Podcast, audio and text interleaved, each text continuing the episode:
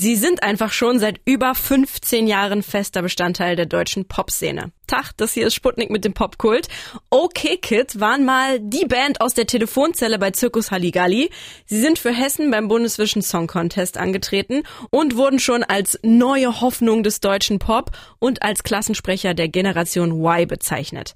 Vor einer Woche ist ihr mittlerweile fünftes Album 3 rausgekommen.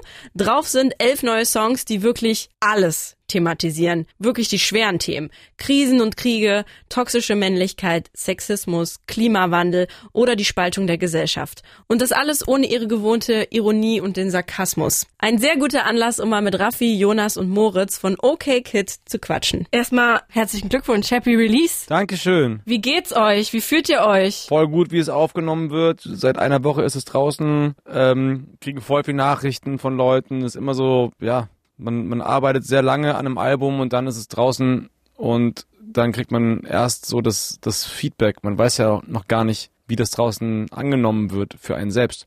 Und das ist immer schön, also immer noch schön, dass es das Format Album noch gibt. Gibt's ja auch nicht mehr überall, aber äh, ich glaube, unsere Leute, die freuen sich immer auf dem Album von uns. Voll. Ich habe schon, ich habe auch mit paar KünstlerInnen schon gesprochen, die haben gesagt, nee, Album mache ich nicht mehr. Das lohnt sich nicht mehr, bringen wir nicht mehr raus. Lieber einzelne Songs nacheinander oder so EPs. Also war das euch wichtig, nochmal äh, ein, Album, ein richtig klassisches Album rauszubringen? Ja, schon. Wenn man sich Zeit nimmt, um ein Album zu machen, dann hat das schon eine andere Gewichtung, als wenn du jetzt sagst, okay, ich mache jetzt einfach immer mal wieder einen Track und bring den raus. Und das ist aber auch so ein Format, du kannst in, also auf einem Album viel besser eine Story erzählen, weißt du, ein Gesamtding draus machen, als wenn du jetzt einzelne Songs irgendwie machst. Ey, wir sind auch einfach eine Albenband, weißt du, so, und so abgedroschen das klingt, aber das ist auch immer noch ein geiles Ding, sich einfach hinzusetzen und ein Album komplett zu hören. Ey, das hat schon Sinn, wieso man als Künstler darüber nachdenkt oder als Künstlerin so eine bestimmte Playlist von einem Album auch zu machen, weißt du, und wenn das Leute halt honorieren, ist es halt voll schön für uns. Aber wo du jetzt gesagt hast, Story, was ist denn die, die Story von dem neuen Album? Was wolltet ihr denn für eine Geschichte erzählen? Ja, das ist jetzt kein richtiges Konzeptalbum, aber das ist auf jeden Fall, glaube ich, das so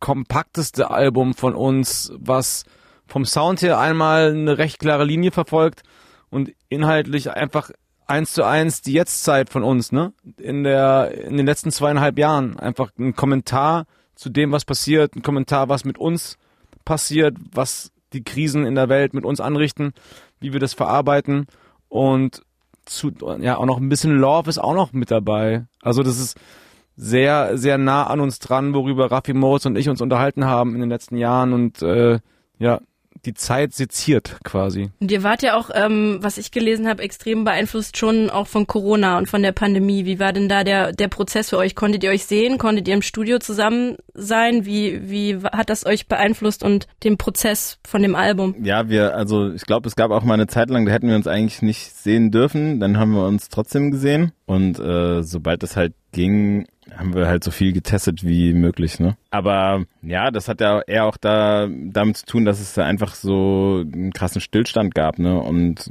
glücklicherweise sozusagen ist bei uns der Zeitraum von Bandpause und wir schreiben ein Album äh, halt mit Corona zusammengefallen. Und von daher konnten wir eigentlich die Zeit ganz gut nutzen. Ja, war schon total weird einfach. Und das hört man auf jeden Fall auf dem Album, ne? Und keine Ahnung, ich weiß nicht, ob das Album so klingen würde, wenn es Corona nicht gegeben hätte. Wie hätte es dann geklungen? Das ist die Frage. Ohne Corona. Ein bisschen wie JBO wahrscheinlich. Oder so Musikantenstadel, gute Laune Musik. Nee, keine Ahnung. Helene Fischer.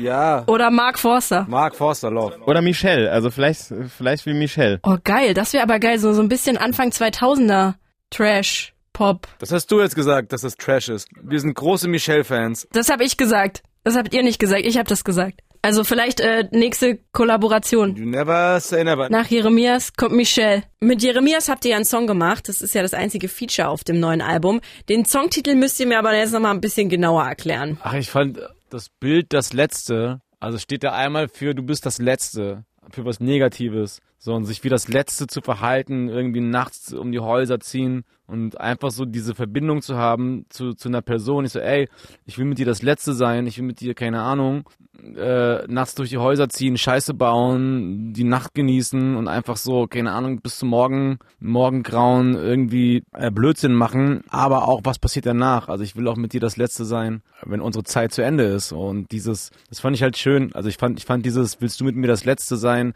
finde ich einen sehr schön romantischen Satz oder Frage. Zauberhaft. Gleich reden Jonas Moritz und Raffi von OK Kid und ich noch über ihre ganz bald anstehende Tour und ihr ganz eigenes Festival Stadt ohne Meer. Ursprünglich kommen sie aus Gießen in Hessen, wohnen aber jetzt schon eine ganze Weile in Köln und machen Deutschpop mit so ein paar Rap- und Indie-Elementen hier und da. Die neue Platte hat mich gesanglich sehr an Materia oder Casper erinnert. Mit diesem Album gehen die drei natürlich auch auf Tour, ist ja klar, auf kleiner als drei Clubtour. Dafür kommen sie am 30. Mai auch ins Täubchental in Leipzig. Äh, wie dolle auf einer Skala freut ihr euch wieder live aufzutreten? Wie, wie dolle habt ihr das vermisst, live zu spielen? Ich würde sagen, so 5000 ungefähr. Also auf einer Skala. Äh, nee, wir haben mega Bock. Also, und es, also wir haben jetzt angefangen zu proben und es ist wirklich auch schon das Proben ist eigentlich total surreal. Weil das ist so lang her, weißt du, wir haben vor über zweieinhalb Jahren das letzte Mal äh, Konzerte gespielt, so richtig. Und jetzt allein zu proben ist schon so, das fühlt sich so, so an, wie als würde man das zum ersten Mal machen, dass natürlich die Aufregung, obwohl es nur kleine äh, Konzerte sind, so trotzdem auf jeden Fall sehr groß für unsere Verhältnisse sein wird. Aber war das eine bewusste Entscheidung, dass ihr erstmal in kleinere Locations geht? Ja, voll. Also weil wir auch gesagt haben, wir wissen ja selbst nicht mehr, wie das Live-Spielen geht. Wir haben ja auch alles abgesagt. Also wir haben weder bei Picknickkonzerten noch bei äh, Strandkörben oder vor äh, Autos gespielt. Dann haben wir wieder Lust, in so kleine Läden zu gehen und einfach dieses Live-Gefühl zu haben, was wir hatten als als wir einfach noch in kleinen Clubs gespielt haben. So, und dann haben wir halt danach gesagt, okay, die große Tour in größeren Locations machen wir dann später, um erstmal uns auch selbst wieder warm zu spielen und auch für größere Bühnen dann zu wissen, was funktioniert und einfach auch, das ist keine Probe, aber einfach in einem kleinen Kontext, schwitzige Clubs, äh, lass abgehen zusammen. So, das hat uns gefehlt und das wollen wir jetzt wieder haben. Und direkt einen Tag nach eurer Tour startet ja schon euer eigenes Festival Stadt ohne Meer in eurer Heimatstadt Gießen. Ich habe gesehen, das ist komplett ausverkauft. Wie viele Leute kommen denn da überhaupt hin? Das sind 4000 Menschen pro Tag. Also klein bis mittelgroßes Festival. Aber auch richtig mit, mit Übernachten und so, ne? Mit Zelten, oder? Ja, zum ersten Mal mit Campen und auf jeden Fall für uns natürlich ein, also für uns ein großes Festival, weil wir alles selbst machen, mehr oder weniger. Und dann ist es natürlich schon äh, zwei Tage mit 4000 Leuten ist geil. Ist mega geil. Ich habe auch geguckt, das Line-Up ist ja auch richtig geil. Dankeschön. Also alleine Schmidt, ich bin ja ein riesengroßer Schmidt-Fan. Edwin Rosen, verifiziert. Betteroff, Nina Chuba, von wegen Lisbeth. Geil. Da habt ihr alles ausgekramt, was die deutsche äh, Musikszene gerade an, an geilen Newcomern zu bieten hat eigentlich. Voll. Also das ist immer auch so, dass wir dann natürlich schauen, dass wir weil wir eines der ersten Festivals sind, dann auch neue Acts irgendwie sehr, sehr früh da haben und einfach auch mit Leuten dort irgendwie spielt, auf die man halt Lust hat, die man mag. Also fast alle Acts, die bei uns spielen, die kennt man auch persönlich. Und dann fragt man halt, ob die Lust haben und dann ähm, hat das dieses Jahr sehr, sehr geil geklappt. Also das sind wirklich nur so First Choices gewesen bei allen Acts, die kommen. Aber ist dann Gießen immer voll? Ich war noch nie in Gießen. Was, was geht so in Gießen? Muss man da mal hin? Also außer zu eurem Festival? Zum Stadt ohne Meer würde ich schon gehen. Nee, Gießen, also Gießen ist ja die Stadt mit der größten Studierendendichte ne, in Deutschland. Dadurch hast du immer so den Vibe, dass in Gießen, also alle drei, vier Jahre ist irgendwie eine neue Szene, die aufploppt und dann noch wieder verschwindet. Weil die Leute, die dann für drei, vier Jahre zum Studieren hinkommen, irgendwas aufziehen und irgendwas machen. Also jetzt von den Clubs her und so würde ich sagen, muss man jetzt nicht nach Gießen gehen. Aber die Menschen sollen nett sein, das, das freut uns sehr. Ja, ihr seid auf jeden Fall auch nett. Und ihr seid da ja auch her. Also seid ihr schon quasi die Repräsentanten. Wow, das ist lieb. Ist ja so ein bisschen, ähm, so ein bisschen Kraftclub-mäßig, weißt du, die machen ja auch das Image von Chemnitz ein bisschen, wenigstens ein bisschen besser. Und ihr macht das für Gießen quasi. Ihr seid die, äh, wie heißt das, die Repräsentanten von Gießen. Kulturbotschafter. Also jetzt kommt ganz kurz was. Oh Gott. Das passt gerade so geil ins Thema. Wir können dir, wir können dir das auch zeigen. Geil. Da sind wir, das ist die einzige Urkunde, die wir jetzt bekommen haben. Nein, was ist das? Vom Bürgermeister? Nee. Botschafter der Region Mittelhessen, da sag ich doch. Also, wir haben das in die Hand gedrückt bekommen vom Volker Bouvier, aber es hat irgendjemand anders drauf unterschrieben. Ministerpräsident von Hessen. Geil. Ich sehe es vor mir. Okay, Kid. Die Kulturbotschafter von Gießen. Jungs, es sagt ganz zauberhaft mit euch. Lasst mal zum Abschluss von unserem Gespräch noch einen Song vom neuen Album hören.